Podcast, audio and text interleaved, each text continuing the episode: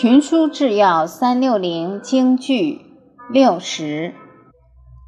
夫贤者之为人臣，不损君以奉命，不阿众以取荣，不惰功以听私，不挠法以吐刚。其名能照奸。而义不比党。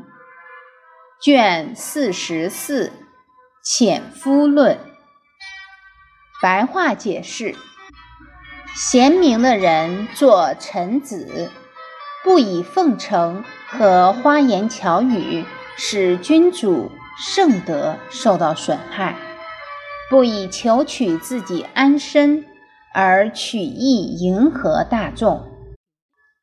不损坏公义来顺从私欲，不因畏惧强权而徇情枉法。他们的明智能够辨别奸邪，他们的行为符合道义，从不结党营私。